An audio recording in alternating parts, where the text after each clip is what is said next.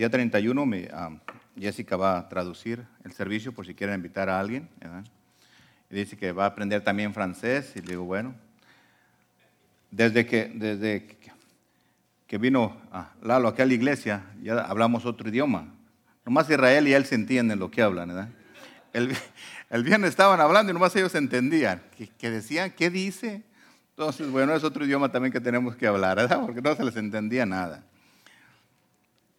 No sé si ganamos un idioma nuevo o perdimos el español que teníamos antes, pero o sea, ¿qué pasó? Bueno, ah, Dios me dio este mensaje ah, bien importante para, para mi vida y también va a ser de bendición para la tuya. Ah, se titula Agradando a Dios. Todos queremos agradar a alguien. Todos queremos hacer cosas hermosas para alguien más. Y Ustedes saben que siempre, tal vez hablo yo de mi familia, pero yo estaba pensando y volteé a ver a, Lourdes y dije, ¿qué hago yo para agradarla a ella? Entonces, cuando yo, volteaba, la estaba mirando y decía, ¿qué, hago yo para agradarla a ella? Entonces, bueno, pues una vez hace muchas cosas, les ayuda a tender la cama, puede limpiar el refrigerador, comprarle un regalito, unas flores, lo que sea. Hacemos muchas cosas para agradar a nuestra pareja. Y, parece que siempre estamos queriendo agradar a, uno a su pareja.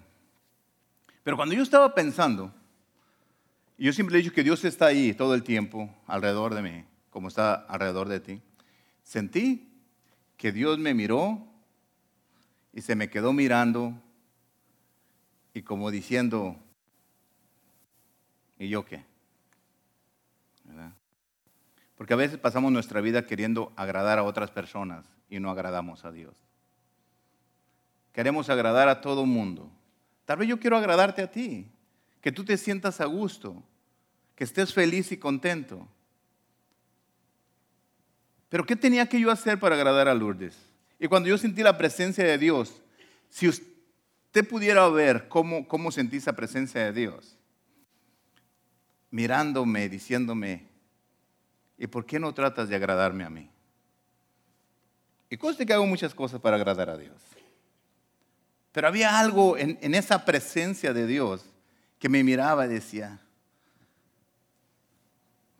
si pudiera decirlo en inglés, como que Dios diciéndome, hey, amo a mí. Y yo, y, pero yo sentía como, ¿y qué? ¿Cómo me vas a agradar a mí? Entonces dice, oh Dios mío, no es fácil cuando cuando sientes esa presencia y sabes que tienes que hacer.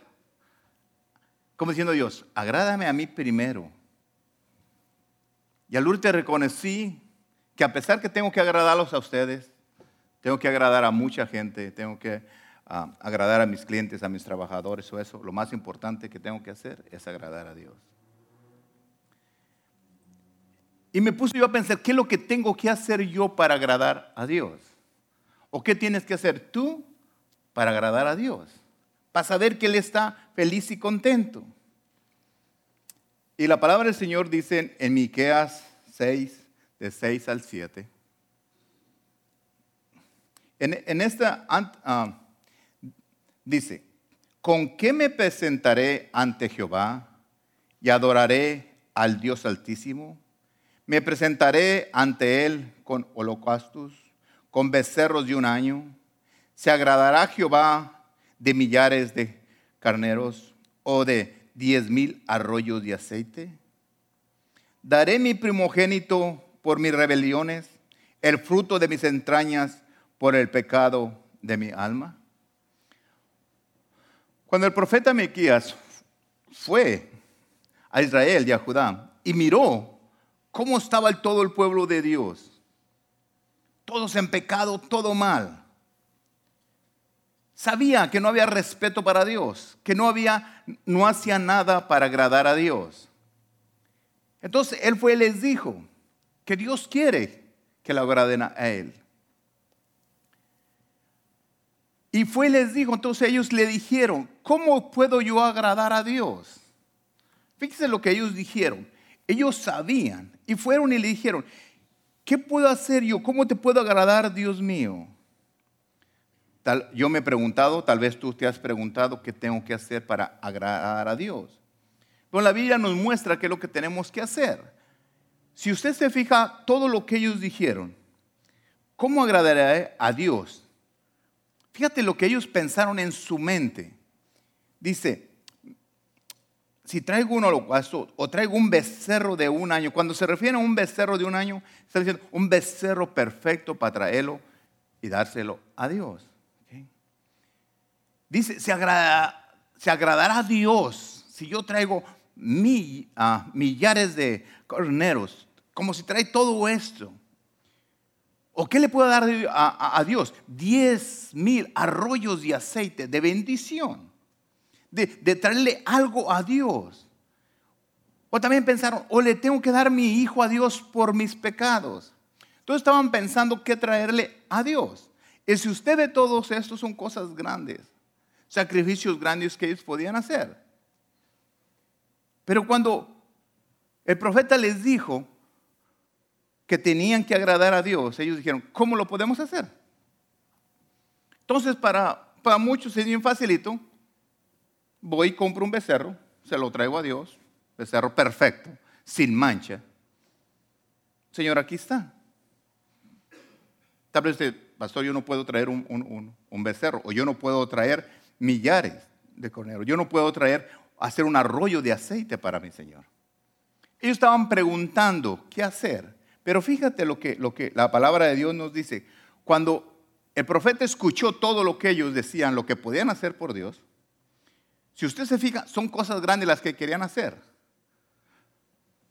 Pero Dios no quiere que hagas esas cosas grandes. Dios no quiere que le des todo eso. Eso ya pasó.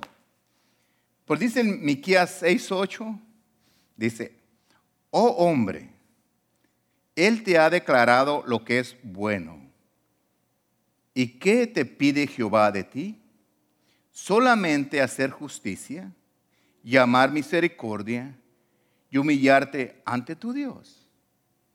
Cuando le dijo esto, le está diciendo, yo no quiero esos sacrificios que tú quieres. Yo quiero algo más de ti. Como hijos de Dios, como esta iglesia, nosotros tenemos que hacer todo lo mejor para agradar a Dios. No podemos nosotros eh, darnos el lujo de andar donde quiera que vayamos nosotros y cuando usted vaya a un lado y ande haciendo cosas que parece que le están haciendo para Dios y no lo está haciendo. Mire, yo pongo que me pongan atención todos. Todos voltean a verme aquí. Yo quiero que todos traigan su mente aquí a la iglesia. ¿Qué está pensando ahorita usted? ¿Dónde está tu mente? ¿Qué pensamientos vienes ahí? Deja las cosas allá afuera, deja las cosas en tu trabajo, deja las cosas allá Quiero que traigas tu mente aquí para cuando tú puedas recibir de la palabra de Dios. Olvídate un minuto de todo no vas a arreglar nada allá afuera. Si tú pones atención a Dios, si tú escuchas su palabra, entonces va a tener toda la fuerza, la sabiduría para arreglarlo de allá afuera. Pero si tú estás queriendo arreglarlo de allá afuera, estando aquí sentado, de nada te va a trabajar. Traes tu mente, tu atención a la palabra de Dios, entonces esto es lo que te va a llevar a solucionar tus cosas de allá afuera. Por eso es bien importante cuando dijo el hermano, si tienes oído, escucha. Pero si estás aquí y, no estás escuchando lo que Dios te va a hablar a través de este siervo, a través de la palabra de Dios, porque eso es lo que te va a hacer que tú arregles tus cosas allá afuera. ¿Qué tengo que hacer nosotros para agradar a Dios? ¿Qué es lo que tengo que hacer? Si Él nos dice que tenemos que nosotros que caminar en justicia, hacer justicia, en misericordia y humillarnos ante la presencia de Dios, esas cosas son fáciles de hacer. Pero no las hacemos. Él no te está pidiendo muchas cosas, no te está pidiendo otros sacrificios. En este pasaje encontramos dos puntos bien importantes. Nuestro más alto deber es adorar a Dios, es una de las cosas. Para adorar a Dios hay que hacerlo con un corazón recto. Dice que, que nos presentemos, le adoremos y le daremos. ¿Qué es lo que tenemos que hacer? A Dios se le tiene que adorar por lo que Él es y por lo que ha hecho. Usted no venga a adorar a Dios por lo que va a hacer. Usted no puede venir y decirle a Dios, Dios mío, yo vengo a alabarte, a glorificarte por, por la salvación de mi familia. Yo no vengo, yo vengo a ti, Señor, a alabarte, a glorificarte, a diezmar, a ofrendar, porque me vas a hacer un milagro. No, usted venga a glorificar a Dios, alabarle por lo que ya hizo. ¿Qué fue lo que hizo? Todo. Ya pagó el precio por tu sanidad. Ya están las bendiciones hechas para ti. Ya nomás viene a alábale a Él. Glorifícale a Él. Él es lo que quiere, Él, que vengamos nosotros a Él. Y no por lo que va a hacer. Tú no le pidas a Dios por lo que va a hacer. No, le, no vengas a alabarle a Dios por eso. Agradecele por lo que ya hizo. Cuando tú empiezas a reconocer qué hizo Él en tu vida. Cuando Él fue a la, cruz y murió, Él hizo muchas cosas por mí. Todas las victorias que voy a tener de aquí para adelante ya están hechas por Él. Toda la sabiduría que Él me va a dar es porque Él ya la hizo para mí. Desde el inicio, desde cuando Dios nos crió a todos, siempre ha deseado o ha mandado nosotros que le adoremos a Él. Nosotros encontramos en la Biblia muchos hombres que hicieron muchas cosas grandes, muchos sacrificios a Dios. Y ellos empezaron a aprender de sus padres y sus padres, Abraham les enseñó a Isaac y luego Isaac le enseñó a Jacob y así le empezó a enseñar a todos que tenían que hacer sacrificios para Dios. Y si usted leyera todos Levíticos, Dios mandaba, necesito que hagas este pacto, que hagas este sacrificio, que hagas esto. Y puso un montón de cosas. Si tú pecaste, si tú hablaste mal de alguien, tienes que hacer un sacrificio de esto. Si tú hiciste esto, otro, esto. Si fuiste infiel, tienes que hacer esto. Si, hiciste, si mataste, tienes que hacer esto. Entonces, cada cosa, cada error que nosotros cometemos, había un sacrificio que tenías que hacer para que Dios te perdonara tu pecado. Pero llegó el momento que la gente se salió. Entonces cometían todos los pecados del mundo. Porque lo único que tenían que traer al último era un toro grande. Porque entonces yo peco, peco y peco y peco. Y al último, lo único que vengo, traigo, le, le traigo a Dios un toro perfecto, sin mancha, ni nada, para que lo sacrifiquen y pagué todas mis cuentas. Y al otro día a seguir haciendo lo mismo. En este tiempo estamos igual. Pecamos y pecamos y pecamos y venimos y nos arrepentemos y, y a veces no nos arrepentimos, nomás decimos que nos arrepentimos. Y hacemos las cosas mal cada día, cada día.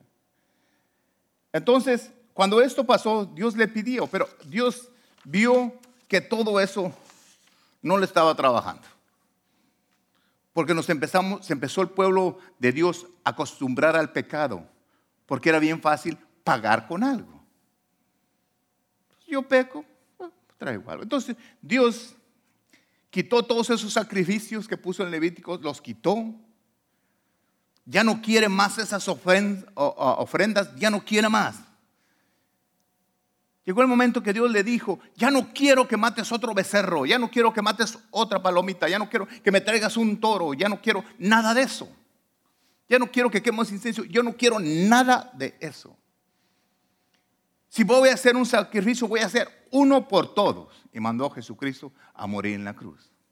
Ese fue el sacrificio el que hizo Dios por, por él. Para nosotros, para que nosotros tuviéramos la victoria que tenemos ahora. Todas esas cosas que Jesús hizo en la cruz se cumplió. El perfecto sacrificio que hizo Cristo. Todos esos sacrificios que teníamos que hacer fueron abolidos, fueron anulados. Ya no tienes que hacer nada de eso. Por eso cuando este pueblo le dijeron, ¿qué tengo que hacer? ¿Traer un becerro?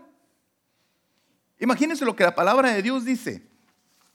Dice, traerá me presentaré ante ti, Señor, con holocaustos, con un becerro de un año. Le dice, te agradarás, Señor, con millares de carneros. ¿O qué quieres Dios que te traiga a ti? Mil arroyos. Estamos hablando, dice, perdón, diez mil arroyos de aceite. ¿Eso quieres que te traiga? Te los traigo. Porque tenían dinero, tenían para hacerlo. Y cuando los más graves dijeron, ¿qué quieres, Señor? ¿Que te dé a mi hijo? para que pagar mis errores. Antes cometían un error en vez de dar a su hijo, daban un becerro. ¿Quieres que te traiga a mi hijo? La mujer decía, ¿quieres que te dé el hijo de mis entrañas para que pague por mi rebelión? Él dijo, no, yo no quiero eso, ya no quiero eso. Lo único que quiero de ti. Por eso cuando dice, dice, dice, oh hombre, oh hombre. Imagínense yo escuchando que me dice, oh ángel, ya no quiero que hagas todo eso. Ahora lo que quiero tú que seas justo, que tengas misericordia y que seas humilde ante mi presencia. Me puso tres condiciones que te pone a ti también, bien facilitas, que tú puedes hacer. Ya Dios no quiere esas ofrendas que hacían antes. Pero si Dios quiere un sacrificio, y eso lo contamos en Hebreos 13, 15, 16, dice, así que ofrezcamos siempre a Dios, por medio de Él, sacrificio de alabanza, es decir, fruto de labios, que confiesen su nombre. Y de, hacer el bien y de, la ayuda mutua no os olvidéis, porque de tales sacrificio se agrada a Dios. Fíjense, es que Dios es tan hermoso.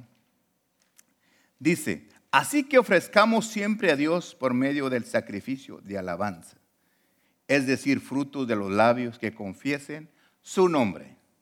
¿Qué estaba haciendo Israel hace ratito? Jesús. Que alabáramos a Dios, dijéramos su nombre. Él no sabía que, iba a predicar esto. Que confiesen su nombre. Eso es lo que Dios quiere, que tú te animes a decirle Jesús. Que lo reconozcas. Dice, y de hacer bien y de la ayuda mutua no os olvidéis. ¿Cuál ayuda mutua? ¿Para quién? ¿Para tú y con Dios? No, para tú y tus hermanos. Porque si yo te ayudo a ti, tú me ayudas a mí, tú ayudas a tu hermano, ese sacrificio, por llamarlo sacrificio, porque está escrito ahí, pero esa oportunidad que Dios te da de tú bendecir a alguien, de ayudar a alguien, eso es lo que le encanta a Dios. Entonces, ¿por qué no hacerlo? ¿Por qué no hacer la ayuda a alguien si eso es lo que le agrada a Dios? Ya no tengo que hacer muchas cosas. Dice que confesemos su nombre, que hagamos el bien y que ayudemos a alguien y que no os olvides. ¿Por qué? Dios quiere que en tu mente todo el tiempo esté que, que vas a ayudar a alguien, a bendecir a alguien. Siempre va a haber alguien con una necesidad. Y ahí estás tú. Le voy a contar una, historia, no la tenía aquí, pero todos saben que me gusta comer, ¿verdad? Y se me nota. Y me gustan los bufetes, ¿verdad? Y voy a comer, a comer y comer, comer. Ayer venía del trabajo, hablé en mi casa, invité a mi esposa que íbamos a comer. Me dijo que no, porque iba a visitar mi casa, ¿verdad? Y cuando llega a visitar mi casa, pues ni a llevármelos a todos, ¿verdad? Pero bueno, me fue a comer yo solo. Entonces, cuando estaba yo en la fila para comer. Llegó un señor y se paró. Fui al que al buffet que está aquí, va a ser una, un comercial, no me paga nada, pero la comida está buena. Aquí el buffet que está ahí en la. por, el buffet chino que está aquí en la esquina de la Mountain View y la Vale. Okay. Entonces llegué yo, pero cuando iba llegando, llegó otro señor de mi edad, más joven que yo, como dos años, pero sería mucho más mayor que yo. Entonces llegó el señor ahí y se paró enfrente de conmigo, pero se quedó así nomás. Entonces, yo llegué y como conozco ahí a, las trabajadoras, llegué, me pasé, le dije, oh, dame para uno nomás. A veces me pregunta, ¿cuántos quieren? Uno. Entonces, ya me dio mi número, entonces el señor ya fue y agarró su número. Y había mucha gente. Entonces, pero yo sabía que yo lo había brincado a él. Porque él estaba primero que yo, pero él no pidió su número primero que yo. Entonces a mí me tocó el 29 y a él le tocó el número 30. Entonces, a ver, hasta los números me sé. Entonces, cuando yo volteé lo dije, pero cuando ya me iba a tocar a mí, me dijo, pero usted llegó primero, ¿verdad? ¿Por qué no pasa usted primero? ¿Verdad? Hambre ya traía, no por buena gente, hambre la traía, no piensa que estaba esperando que me diera hambre. Pero él me dijo, No, no, no, pase usted primero. Ok. Entonces ya dijeron, 29. Ay, hasta la pancita. Dije, ahorita es cuando.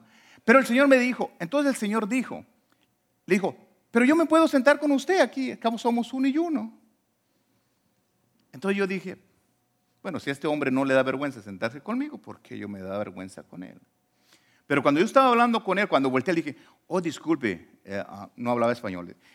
Usted llegó primero. Cuando me habló, se sintió el, aroma que estaba tomado. Entonces cuando dijo, oh, yo, yo, me siento, la muchacha volteó y me dijo, ¿cómo está bien? Y yo casi me gusta comer a gustito solito, para que nadie me esté contando los platos. Pero le digo, ok, vamos a comer. Le digo, ok, está bien.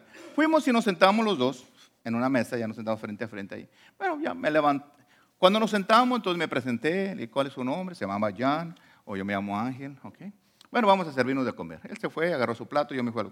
Bueno, venimos a platicar ahí. Comimos, sin hablar ninguna palabra, nos comimos todo un plato, rapidito. Cuando acabamos de comer, tuvimos un brellecito para que se nos bajara. Entonces empecé a hablar con él. ¿Eh, dónde vives? Y todo ahí, platicando. Ya me dijo que qué hacía, y ya, ok, está bueno. Ya le dije lo que hacía, en lo que trabajaba y todo. Ya tú que trabajas, trabajas en una bodega. Y me dice, tú sabes que yo soy más inteligente que tú. Le dije, ¿por qué dice eso? Porque no importa que tú tengas negocio, yo soy más inteligente que tú. Dice, pregúntame cualquier número, cualquier multiplicación. Pregúntame, me dijo, me dijo, ¿cuántos son? Se me da que 37 por cuarenta y tantos. Y me dijo, pregúntamelo para que veas que sí lo sé. Pregúntame cualquier número de dos cifras y te lo voy a contestar. No le pregunté, porque dije, si se la sabe.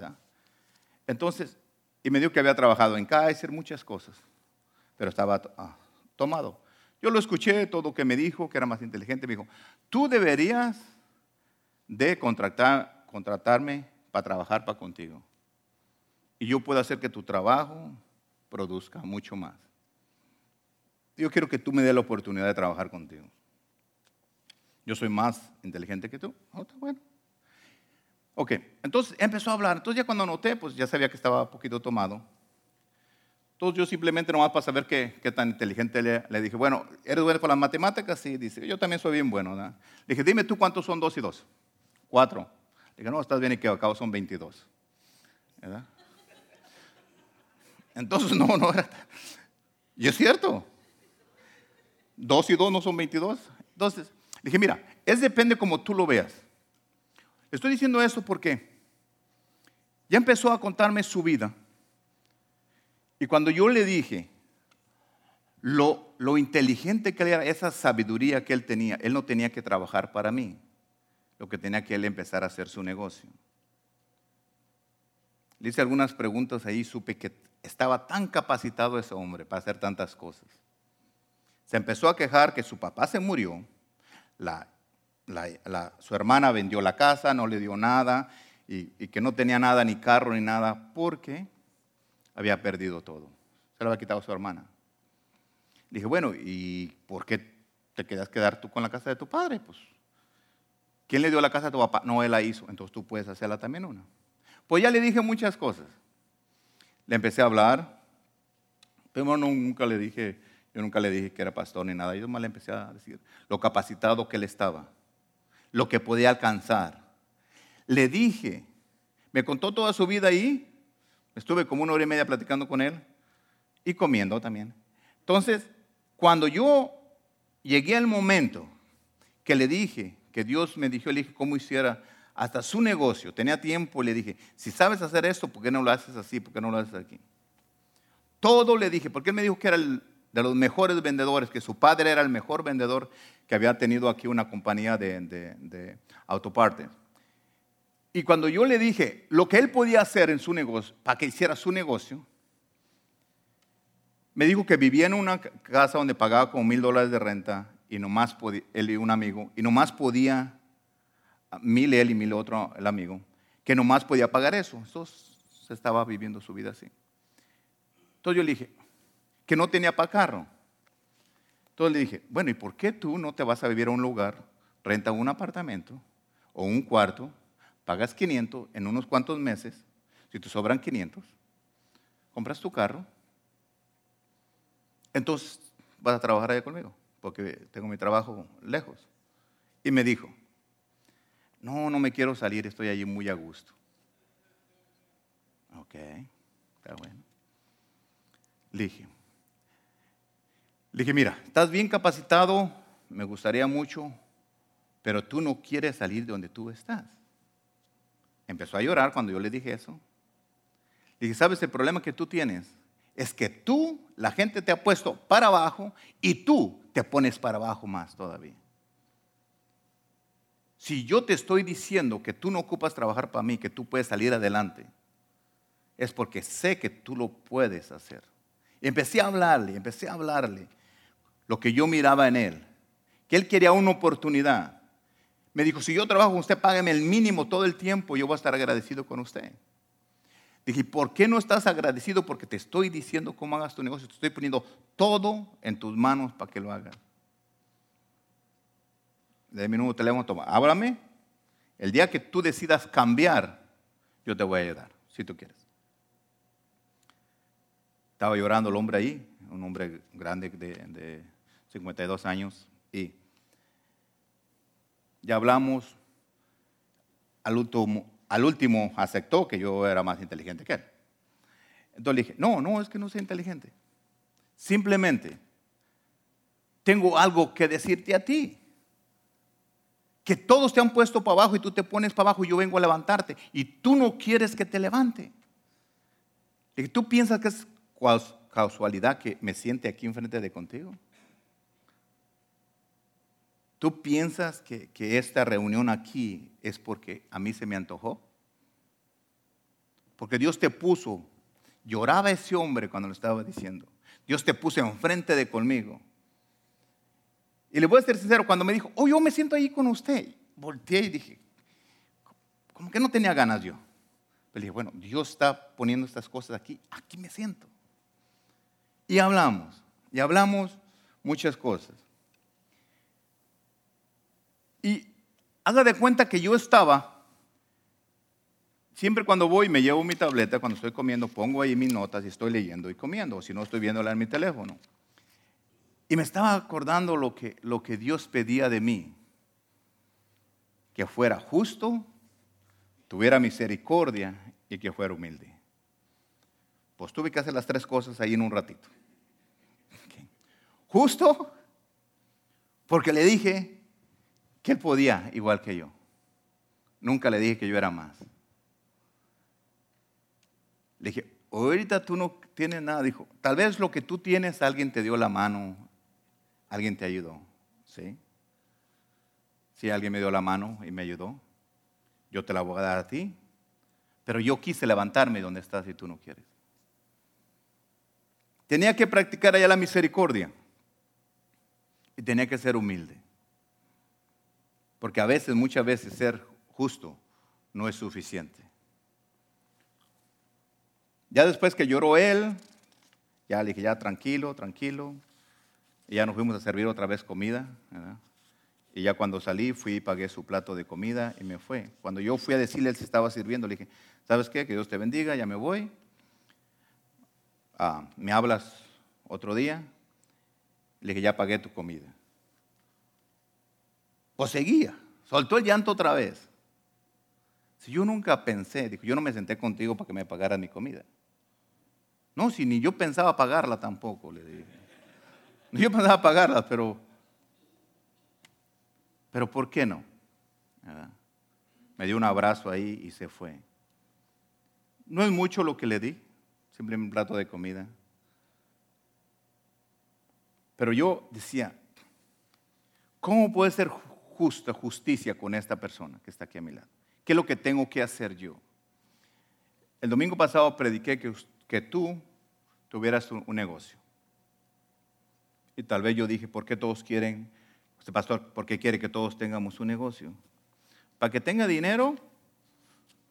No, nomás quiero que sea justo con los demás, tenga misericordia por los demás y sea humilde ante Dios. ¿Qué pasa si alguien de tu familia fallece un día de estos? ¿Tienes tú para el funeral?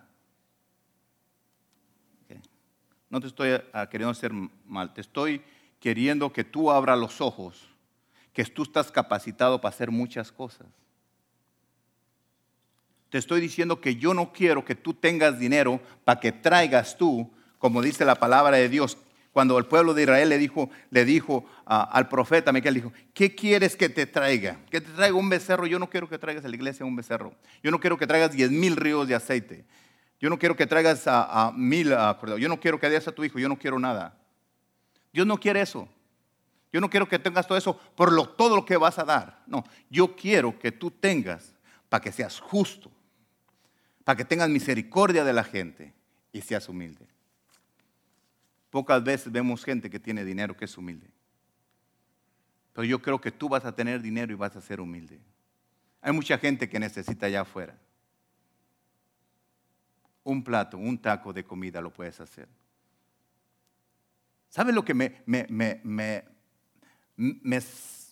lo que gané de esa conversación? Aparte de haber pagado, entonces parecía que perdí, no gané. Esa satisfacción hermosa de cuando yo me fui y le dije que Dios te bendiga. Tú estás capacitado para cosas muy, grandes. Dios te dio esa sabiduría, úsalo para lo correcto, no para lo que lo estás usando. Y eso, ¿para qué le estoy usando? Para hundirte en el vicio que tienes. Todo lo que ganas es que no te ajustas para tu carro, te lo tomas en alcohol. Y tú pensarás que no es mi negocio decírtelo, no, pero Hoy tengo la oportunidad de decírtelo, yo no sé si mañana te vaya a ver. Lloraba ese hombre, porque al último dijo que nadie en su vida le había dicho las verdades que yo le decía en su cara, con amor. Y yo dije, Dios mío, gracias que tú me, me pones antes algo enfrente de mi vida, de lo que yo voy a predicar domingo, para que lo practique. Porque si yo no lo había hecho, yo me iba a parar aquí sino haberlo hecho. ¿Cómo enseñas tú algo que no vas a hacer, que no has hecho? ¿Cómo lo explicas? ¿Cómo lo sientes? ¿Cómo lo reflejas? Entonces voy a estar inventando cosas. ¿Por qué crees que siempre digo que Dios hable a través de mí que no permita que yo hable? Porque yo no estaba ahí con ese hombre hablando, era Dios hablando, el Espíritu Santo hablando, enseñando a ese hombre, sacándolo, teniendo misericordia de esa persona. Vamos a hablar de la justicia. Dios quiere que nosotros seamos justos en todas las días de nuestra vida. Que seas justo con la persona que está alrededor. Que seas justo tú con el prójimo. Fíjate Dios cómo puso las cosas. Quiere que seas, ah, dice que, tengas justicia, que, que seas justo con los demás. Que andemos todos los días siendo justo con los que te rodean en cualquier cosa que hagas en tu vida, en tu trabajo, en un juego, en los negocios, en todas las cosas que tú hagas cuando tengas contacto con una persona, que tú puedas ser justo, que hagas lo recto. Eso es lo que Dios quiere que tú hagas. Si yo te pregunto a ti, hermano, ¿tú qué tan justo eres? Porque Dios aquí está preguntando, ¿realmente qué tan justos somos nosotros? ¿Usted sabe que por qué Dios le dijo al pueblo que fuera justo? Usted sabe que ellos demandaban. Dios demanda que seamos justos con nuestras obras. ¿Sabe lo que hacían el, pueblo de Israel en aquellos años? Eran tan, injustos que cuando iban a, vender algo en sus, ah, ah, balanzas o pesas que le llamamos nosotros, las tenían arregladas para vender menos. Si te iban a vender un kilo, la balanza marcaba un kilo, pero eran 900 gramos nomás. Todo tenían arreglado. Engañaban a la gente, oprimían al pobre, lo despojaban de sus bienes, pedían cosas que no eran justas. Por eso Dios les pedía justicia. Porque les decía, tú no eres justo. Si vas a vender un kilo, da un kilo, no, no des 900 gramos. Si alguien te debe algo, sé justo con lo que te debe. No le quites mucho más de lo que, de lo que te debe. Simplemente que fuera justo les pedía. Y usted dice, pastor, todo eso sea el pueblo, el pueblo ah, de, Dios. Sí. O sea que estaba platicando con y estaba leyendo cuando, cuando dice que, que Dios le dijo a Moisés, ¿sabes qué? Ya este pueblo ya estoy cansado de, de ellos, ya se los iba a echar el pescuezo. Le dijo, ya van diez veces que me fallan. Se las, dice Lourdes que se la lleva contada, ahí dice la palabra de Dios. Génesis dice, diez veces me han fallado. Y yo no me estaba pensando, ¿por qué diez veces? Yo, porque Dios te pasa una, te pasa dos, pero hasta las diez se cansa, dice, oye, ya van diez veces. Pero gracias a Dios por la misericordia de Moisés, no los mató. Porque Moisés siempre le decía, ¿sabes qué? Dios mío, espérame un poquito.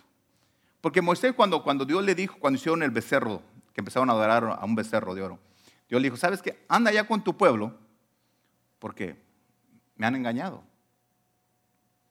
Han fornicado contra mí. En vez de adorarme a mí, están adorando a alguien más. ¿Sabes qué? Voy a acabar con todos. Y Moisés pues lo chantajeó a Dios, le dijo, espérate, espérate. Si tú los matas, si tú haces ello, ¿qué van a decir los, los, egipcios? ¿Qué van a decir? ¿Que no pudiste o qué? Entonces Dios, por la misericordia de Moisés, nos perdonó. Los perdonó a ellos como ahora, por la misericordia de nuestro Señor Jesucristo, tú y yo podemos estar aquí todavía. Entonces, si nosotros vemos la misericordia de Dios en todas partes, vas a ver. Si tú te pones a pensar un momento, ¿tú eres justo? Realmente? ¿Tú eres justo con tu esposo? ¿Con tu esposa? El pastor no se lo merece. No, no te estoy preguntando que se lo merece, no. ¿Eres justo con tus hijos? ¿Eres justo con tus padres? Yo soy justo contigo. ¿Tú eres justo conmigo? ¿Son justos ustedes entre ustedes? ¿Cómo somos realmente? Porque Dios no te está pidiendo tu dinero. Dios no quiere que le traigas un becerro, que le traigas lo mejor. Quiere simplemente que seas justo, unos con otros. Pero en ocasiones ser justos no es suficiente. Yo puedo ser justo con alguien, sabes que esto, esto es lo tuyo, esto es lo mío, te respeto, me respetas, hacemos un negocio, cualquier, esto es lo tuyo, esto es lo mío. Pero a veces nos hacemos egoístas, nomás pensamos en lo de nosotros y no en lo demás. Cuando empezamos a ser egoístas, a mí no me importa. Claro que aquella persona no hace nada, pero Dios quiere que tengas misericordia. ¿Usted piensa que yo he hecho tantos puntos para que Dios tuviera misericordia de mí? No. Nunca hice nada nomás que regala. Equivocarme, a hacer las cosas equivocadas y de todos Dios tuvo misericordia de mí. ¿Por qué te digo esto? Porque si tú no tienes misericordia de alguien, tal vez la forma que le hablas, la forma que te diriges, cómo lo ves, Dios no está pidiendo misericordia. No nomás que seas justo, sino que tengas misericordia. Este hombre que estaba en el restaurante fue justo porque, porque hablé con él, él se animó a sentarse conmigo sin saber yo quién era. Yo me tuve que sentar con él, por ni modo de decirle que no. Si Dios me estaba poniendo a alguien enfrente conmigo para que me sentara con él. No era causalidad que yo me sentara con ese hombre. Ese hombre tenía que saber que como Dios a mí me dio la oportunidad, se la podía dar también a él de levantarse.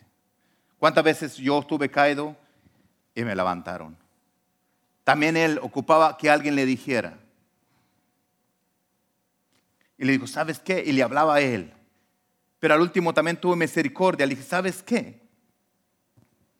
Ser justo, que Tú eres así, así, o que no. También tuve que ser misericordioso con él. Hablarle, levantarlo.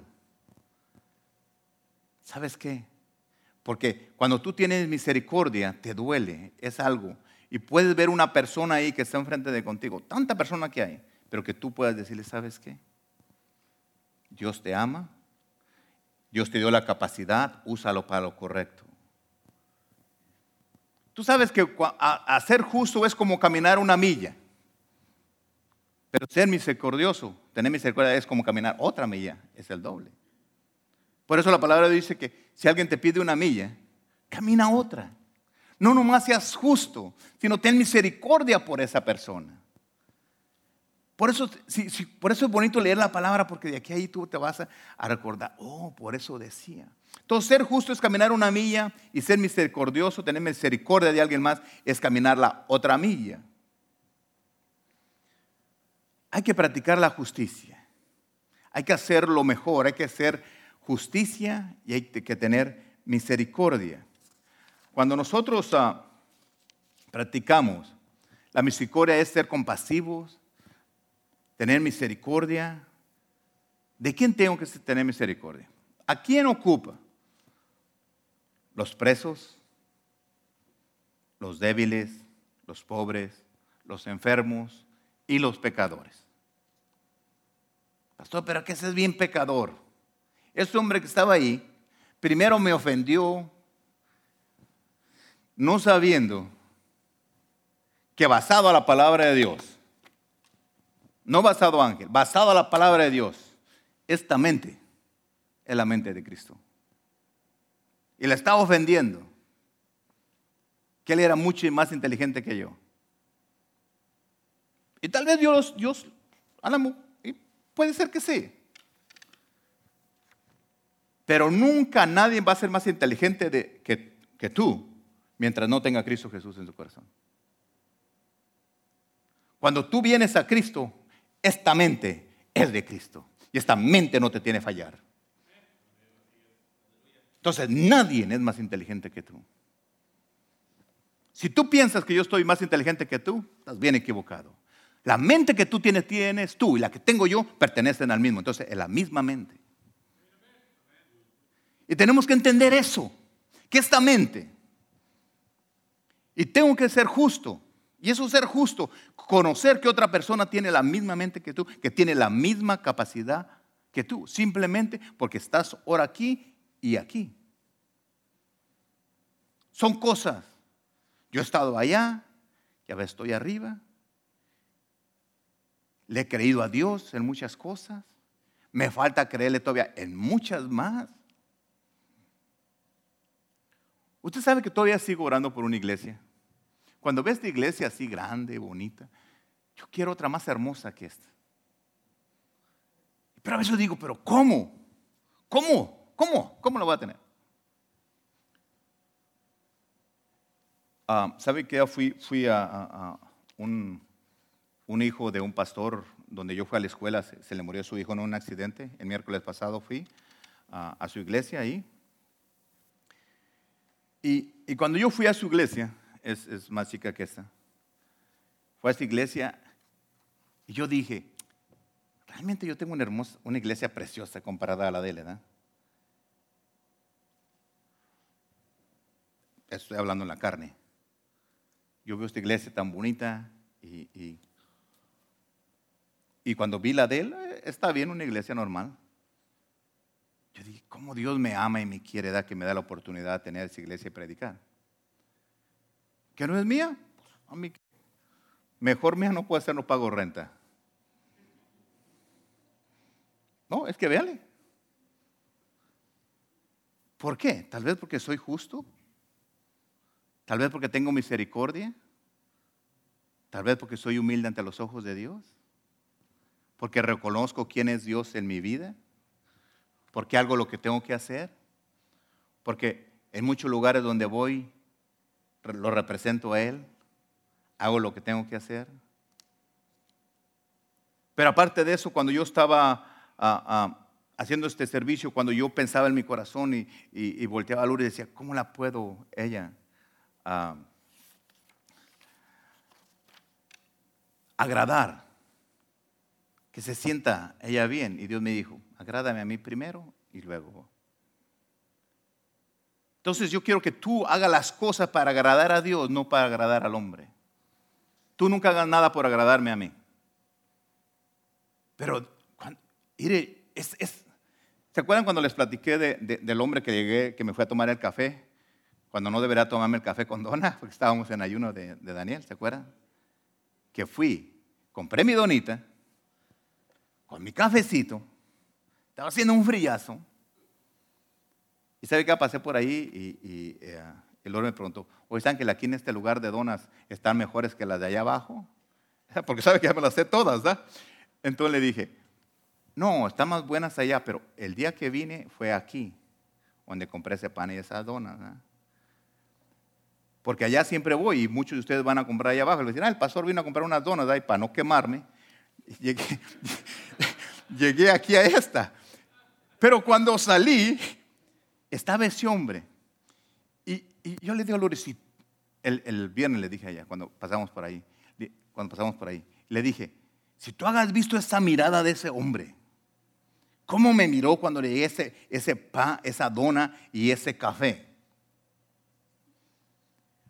esa mirada que no se me puede olvidar.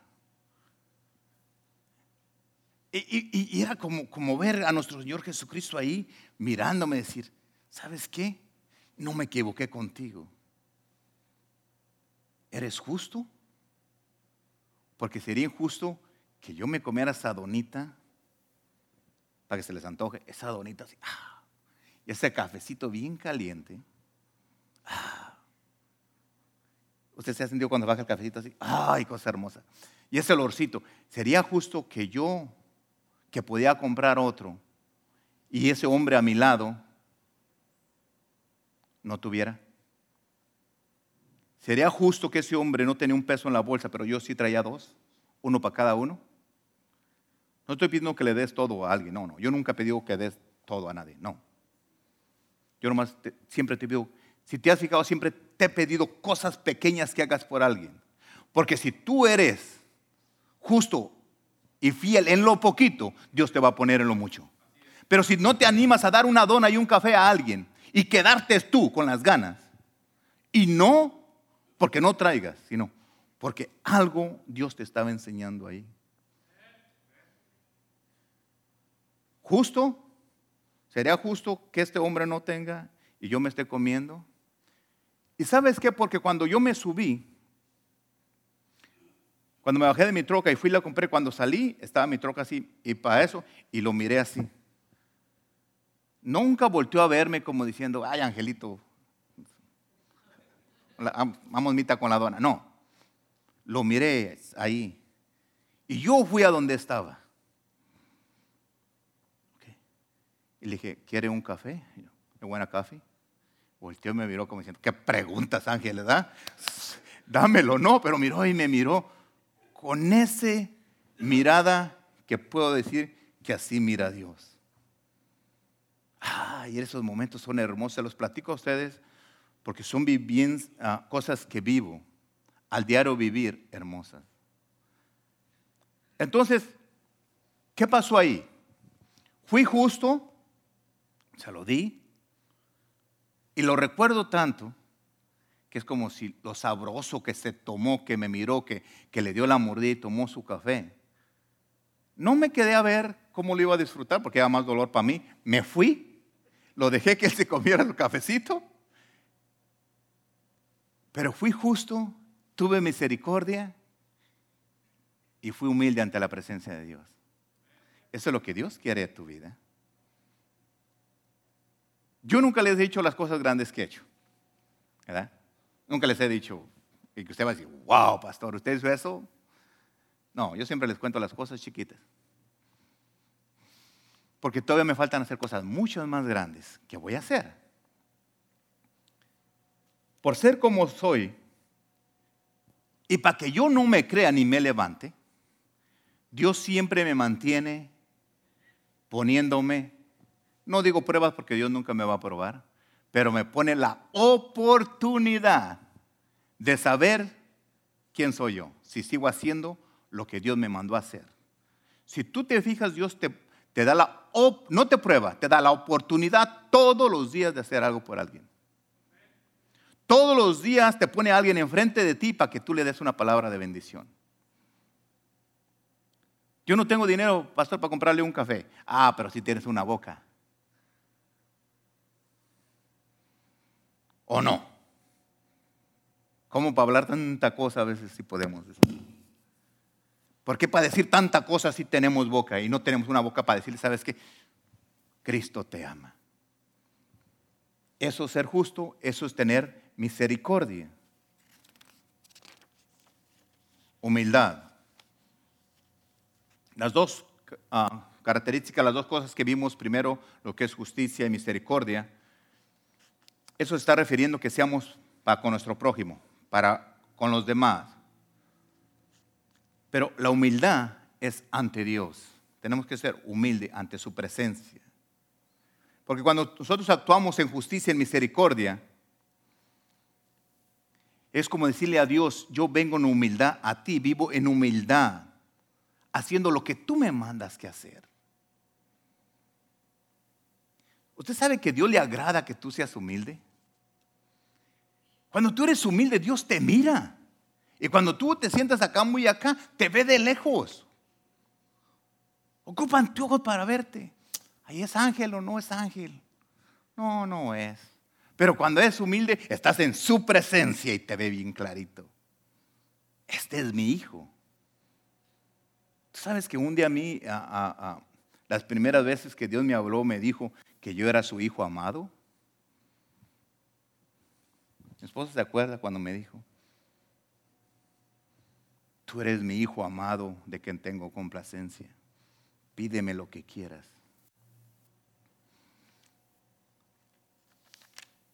Pero cuando nosotros venimos a la iglesia y traemos alabanza a Dios, queremos hacer lo justo. Ustedes se acuerdan de Abel y Caín, le dan los dos hijos de Adán y Eva cuando... Entonces, Abel fue un pastor de ovejas y Caín, él, él ah, labraba la tierra. Dos hombres, los dos trajeron ofrendas a Dios. En Génesis 4, 3, 7 dice, aconteció andando en el tiempo que Caín trajo del fruto de la tierra una ofrenda a Jehová. Fíjense lo que dice, trajo una ofrenda a Jehová. Y Abel trajo también de lo primogénito de sus ovejas, de lo más gordo de ellas. Y miró Jehová con agrado a Abel y a su ofrenda, pero no miró con agrado a Caín y la ofrenda suya. Y se ensañó Caín en gran manera y decayó su semblante. Entonces Jehová dijo a Caín, ¿por qué te has ensañado? ¿Y por qué ha decaído tu semblante? Y bien hicieres, si bien hicieres, no serás enaltecido. Y si no hubiera bien, el pecado está a la puerta. Con todo esto, a ti será, así, a ti será su deseo y tú, tú enseñarás de él. Dice que los dos vinieron. Mire, yo quiero que ponga mucha atención. Dos vinieron con ofrenda. Dos hermanos vienen a traer una ofrenda a Dios. Uno se dedica al campo el otro a crear animales. El que dice ahí que Caín trajo vegetales. Oh, voy a llevarle una ofrenda a Dios. Ajá, esto, Ah, esto, esto, ok, ok, ok, aquí está. Y le llevó. Pero Abel, de todo lo que tenía, escogió el más gordo, el mejor. Porque si le vas a agradar a Dios, dale lo mejor. Lo mejor. O que pastor es que usted se contradice, como que Dios no quiere nada de que le dé mejor. ¿Por qué tú no le das la mejor ofrenda que Dios puede recibir? ¿Te está pidiendo dinero? ¿Te está pidiendo no? Te está dando que tú des lo mejor. Y lo mejor que te está pidiendo es que seas justo, que tengas misericordia. Eso es lo que te está pidiendo Dios. Abel llevó el becerro más gordo de todos los que tenía. Ya Dios no está pidiendo eso, ya no está pidiendo becerros gordos, ya no está pidiendo eso. Está pidiendo que tengas tú, que seas justo y tengas misericordia y humildad ante Dios.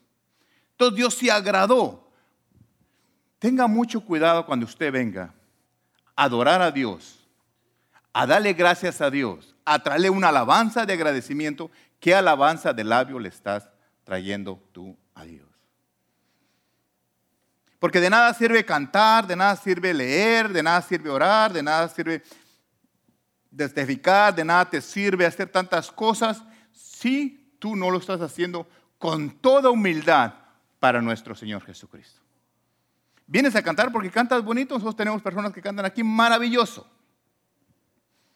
Pero lo cantan porque cantan bonito o lo cantan de aquí. De agradecimiento a Dios. ¿Qué es lo que estamos haciendo nosotros? ¿Qué, alabanza trae, le traes tú a Dios? ¿Cómo podemos nosotros agradar a Dios? Gálatas 1.10 dice, dice, pues, ¿busco ahora el favor de los hombres o el de Dios? ¿O trato de agradar a los hombres? Pues si todavía agradarás a los hombres, no seréis siervo de Cristo. Entonces, no trate de agradar a nadie. Asegúrese. Yo al estar platicando con este hombre, o a comprarle su comida, o llevarle un café y una dona a alguien, ¿lo estoy agradando a él? No, estoy agradando a mi Padre. ¿Estoy agradando al hombre? Porque si estoy agradando al hombre, no voy a ser siervo de Cristo. No soy, dice su palabra. Si estás agradando al hombre o lo haces para que vean el pastor lo que hace, o para que te vea alguien a ti haciendo cosas, entonces tú no eres siervo de Cristo.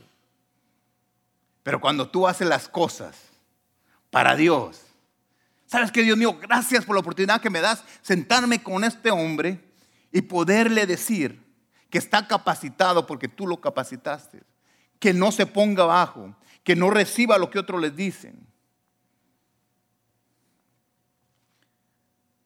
Otra cosa que a Dios le agrada, dice en Primera de Reyes 3:10, dice, y agradó delante del Señor que Salomón pidiera esto. Fíjate lo que le agradó a Dios. ¿Qué fue lo que pidió Salomón en Primera de Reyes 3:5? Y se le apareció Jehová a Salomón en Gabaán una noche en sueños y le dijo, y le dijo Dios, pide lo que quieras que yo te daré. Fíjate cómo Dios viene. Y Salomón ah, respondió en 1 Reyes 3:9, da pues a tu siervo corazón entendido para juzgar a tu pueblo y para discernir entre lo bueno y lo malo, porque ¿quién podrá gobernar este tu pueblo tan grande? Cuando lo estaba viendo ahí dije, Dios mío, que Dios me dé sabiduría para gobernarme a mí mismo. Porque es bien duro gobernar toda esta carne. Y no estoy hablando de kilos, bueno, también de kilos. Pero gobernarme a mí mismo. Hablarme a mí mismo. Que Dios me dé sabiduría para cuando mi carne me pida cosas que no son correctas ante los ojos de Él. Que Dios me dé sabiduría cómo pararlas. Cuando yo voy a abrir la boca para ofenderme a mí mismo, ponerme para abajo. O cuando yo escucho palabras a mí mismo para levantarme alto, que Dios me dé para que yo mismo ya sabes, ángel, bájale. Tú, en Cristo, eres rey sacerdote. Sin Cristo no eres nada. Tengo que saber por qué yo valgo. ¿Por qué tengo esta mente brillante? ¿Por qué la mente de Cristo, no la mente que tenía antes yo? Porque esta mente que antes tenía no servía. Pero vine a Cristo Jesús y me puso su mente, la mente de Cristo. Tengo que pensar como Él. Tengo que hacer que esta mente actúe como Jesús, crea como Jesús, haga las obras que Jesús. Porque todavía Jesús dijo que cosas grandes vas a ser más grandes que Él, tú todavía. Porque Él vino a hacer cosas y Él sabía que en este tiempo había muchas cosas mucho más graves que las que había en ese entonces. Y tú tenías que estar capacitado para hacerlas.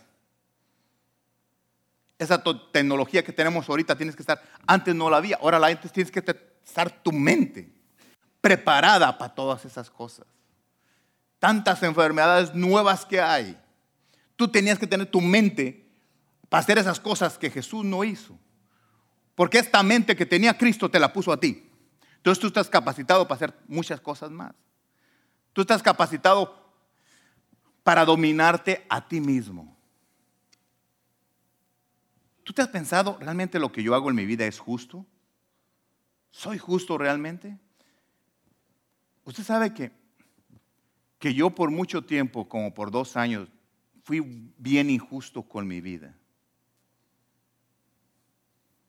Me juzgaba de lo peor. Siempre pensé que mi mamá había muerto por mi culpa. Dos, como dos años, llorando. Todos tenemos madre y sabemos lo duro que es perder una madre, lo que la hemos perdido. Pero sentirte culpable, eso, eso es más duro. Pero gracias a Dios Lourdes siempre estuvo conmigo. Saben que no fue tu culpa. Hablándome, poniéndome palabras. ¿Hasta qué? Me sacó de ese hoyo que yo estaba metido. Yo sé lo que es ser injusto conmigo mismo. Yo sé lo que es no tener misericordia de mí mismo con demás de la gente. Tiene que ser tú tenerte misericordia a ti mismo. Me equivoqué. Porque acuérdate que lo que hiciste, pero ahora tú tienes la mente de Cristo, entonces tú tienes que hablarte.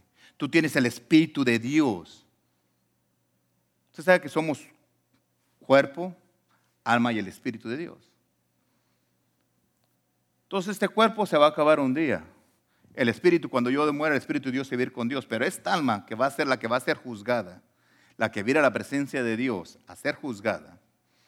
Entonces yo era injusto conmigo mismo. Entonces ten mucho cuidado. Tal vez tú te estás juzgando por las cosas que has hecho. Tal vez tú no eres justo contigo mismo y por eso estás detenido en no avanzar más de lo que Dios quiere que tú avances. Cuando Dios le dio la oportunidad a Salomón de pedir mucho más de lo que él quisiera, imagínate la palabra de Dios. Fíjate cómo Dios se puso a decir, pídeme lo que quieras. Y Salomón le pide algo. Dios se lo tenía que cumplir porque Dios no miente. Tenía que cumplirle lo que le pidió. Imagínate, tú te has pensado que, Dios te dice a ti, pídeme lo que quiera, te lo voy a dar. ¿Qué pedirías tú? Que se me vaya el vecino porque ya no lo aguanto.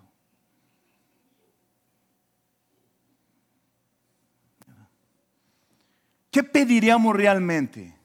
¿Sabe lo que este hombre pidió? ¿Sabes qué? Dame sabiduría, Señor. Sabiduría, ¿para qué quería, para qué quería sabiduría él? ¿Para hacerse más rico? ¿Para tener más mujeres? Las tenía todas. Tenía todo el dinero de, David, tenía todo. Tenía juventud. Yo creo que era hasta guapo porque David era su padre dicen que era guapo el viejo. Eso dice la palabra de Dios, yo no lo conocí. Tenía todo el. Pero ¿sabe? ¿Sabe qué, Dios mío? Pero yo no tengo sabiduría para dirigir este pueblo que es tan grande. Si Dios te dice a ti que le pida lo que quieras, ¿qué le pedirías tú? ¿Serías ¿Pedirías algo justo? Nosotros deberíamos pedir también sabiduría. En Santiago 1.5 dice, y si alguno de vosotros tiene falta de sabiduría, pídasela a Dios, el cual da a todos abundantemente y sin reproche y se le dará. Entonces, si yo ocupo sabiduría para dirigirme, ¿para qué quiero sabiduría? ¿Para qué quiero que tú quieras sabiduría? ¿Para que tengas mucho? Claro que sí, pero quiero más que seas justo, que tengas misericordia y que seas humilde. ¿Y sabes por qué Salomón le pidió sabiduría a Dios? Porque quería hacer el trabajo correcto. Salomón nunca, fíjese el error, aquí quiero que aprendamos algo. Salomón le dijo a Dios, dame sabiduría para dirigir tu pueblo. Yo quiero que tú tengas sabiduría para dirigir tu pueblo, tu carne, tus emociones, tus pensamientos, porque son grandes. Tenemos que nosotros. Salomón nunca le dijo a Dios, Dios mío, sabes que yo te pido que tú me los controles a todos, me los tengas todos en línea. No, no, no, no. Hay cosas que tú tienes que hacer y hay cosas que yo tengo que hacer. No le pidas a Dios que vaya a trabajar por ti y te manden el cheque a tu casa, porque no lo va a hacer. Levántate tempranito y a trabajar y te va a dar tu cheque al último. Pero no, yo soy cristiano, Dios me va a dar mi maná, pues sí te da por maná para que no te mueras todos los días. Pero tienes tu tierra prometida, donde hay abundancia. ¿Por qué no entrar a esa tierra prometida? Por eso tienes que tener sabiduría. ¿Cómo? Dame sabiduría, Señor, para dirigir tu pueblo. No te pido que tú hagas el trabajo por mí. Dame la sabiduría y yo voy a saber qué hacer. Por eso tú tienes que entender, y yo tengo que entender también, que tengo que pedir sabiduría para hacer lo mejor, para saber hacer lo mejor. ¿Y qué es lo mejor que Dios pide que haga? Ser justo. Imagínate la sabiduría que tú tienes para ser justo con las personas. Pero con sabiduría vas a saber ser justo con la persona que está a tu lado. Fue lo que hizo Salomón. Quería hacer sabiduría para ser justo con todo el pueblo. Y tener misericordia con todos. Y es lo que Dios te pide también esta noche. Que tú tengas misericordia, esta tarde, que Dios tenga misericordia, que tú tengas misericordia, que tú tengas, que seas justo, que la justicia esté en ti. Nosotros, adorar a Dios es lo más grande que nosotros primero tenemos que hacer. Tenemos que levantar el nombre de Dios siempre en alto. Y todo lo que hagamos en esta vida, tenemos que hacerlo con justicia, con misericordia y con humildad. Yo te pido a ti en esta tarde algo, algo sencillo. Ponte de pie.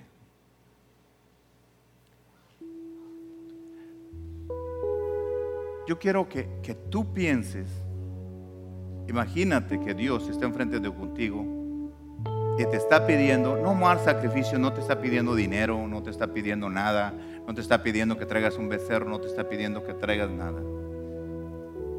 Basado a la palabra de Dios, no lo que yo digo, lo que dice la palabra de Dios, te está pidiendo que seas justo, que tengas misericordia, que seas humilde ante Dios. Piensa un segundo de estas cosas que te pide Dios. ¿Qué estás haciendo o qué te falta por hacer? Dios quiere que tengamos un corazón contrito y humillado, que seamos, que seas humilde. Dios está pidiendo que seas humilde. Que tú tengas una relación con Dios, una relación sencilla. Que seas sencillo, que no seas arrogante, que seas modesto, que no seas soberbio. ¿Qué tan humilde eres tú ante la presencia de Dios? ¿Qué pide realmente Dios de ti?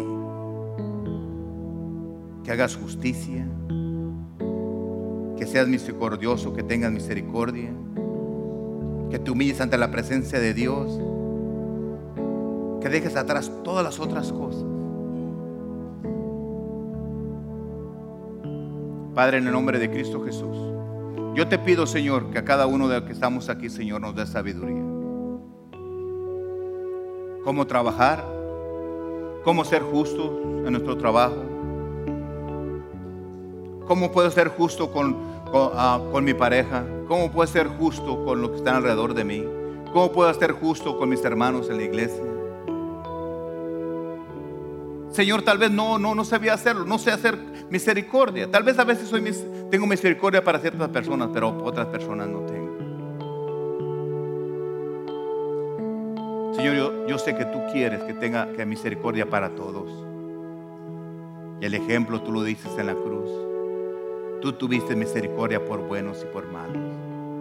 Si los que te crucificaron, tú dijiste, Señor, perdónalos, no saben lo que hacen, porque no tenían sabiduría, no sabían distinguir lo bueno y lo malo. Ellos pensaban que lo que estaban haciendo era lo correcto.